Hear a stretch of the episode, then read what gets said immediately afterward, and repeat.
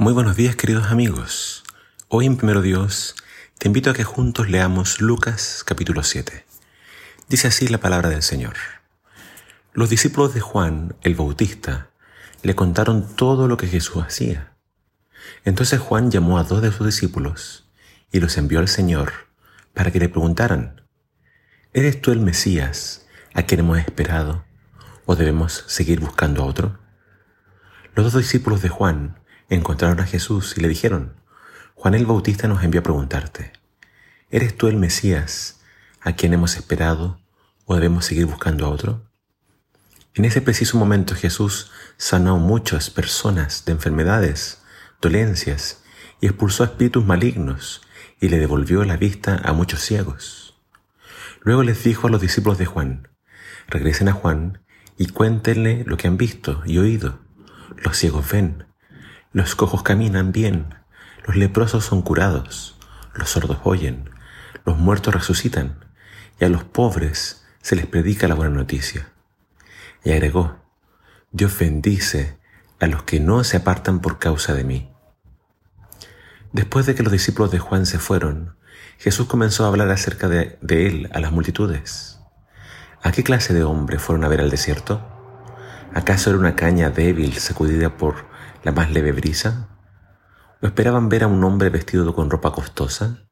No, la gente que usa ropa elegante y vive, y vive rodeada de lujos se encuentra en los palacios. ¿Buscaban un profeta? Así es, y él es más grande que un profeta. Juan es el hombre al que se refieren las escrituras cuando dicen, mira, envío mi mensajero por anticipado, y él preparará el camino delante de ti.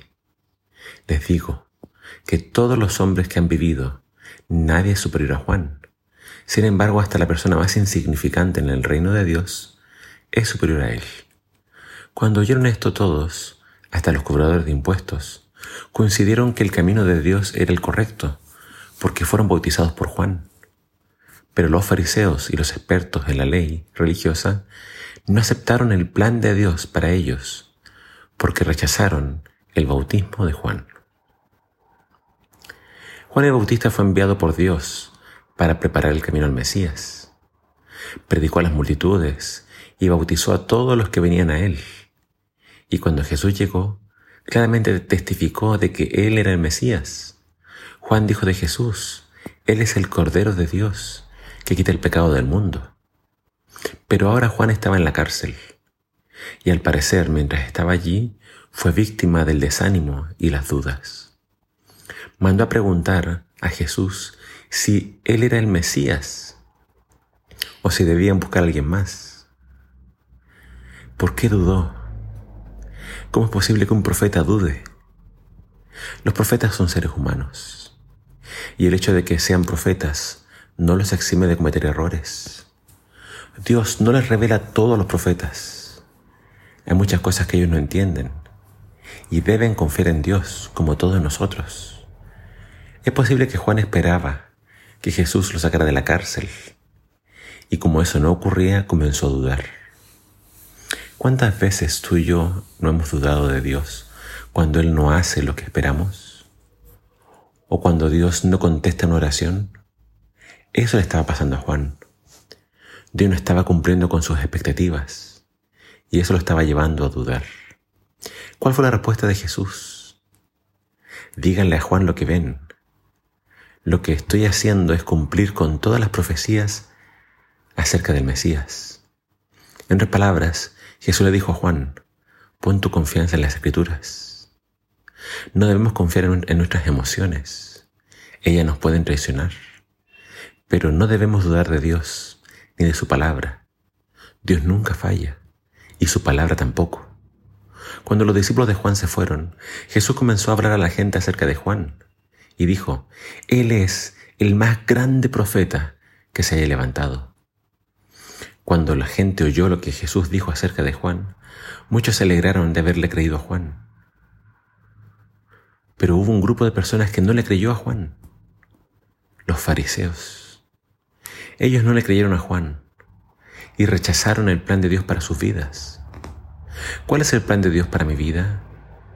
Que me arrepienta de mis pecados que me bautice y que crea en el Mesías, Cristo Jesús, el Hijo de Dios.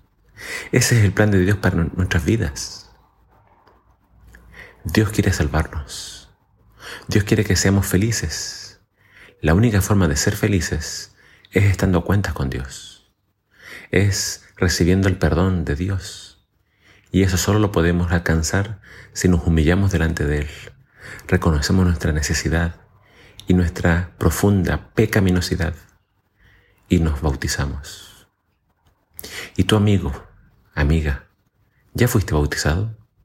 ¿Ya fuiste bautizada? ¿Y qué estás esperando?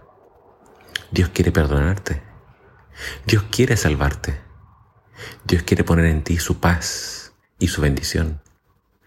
Pide ser bautizado y cumple así el plan de Dios para tu vida. A ti te digo, no debes seguir, no debes seguir buscando. Acá muchos siguen esperando al Mesías, pero el Mesías ya vino. Cristo Jesús es el Mesías.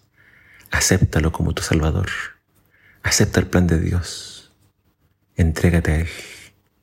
Que el Señor te bendiga.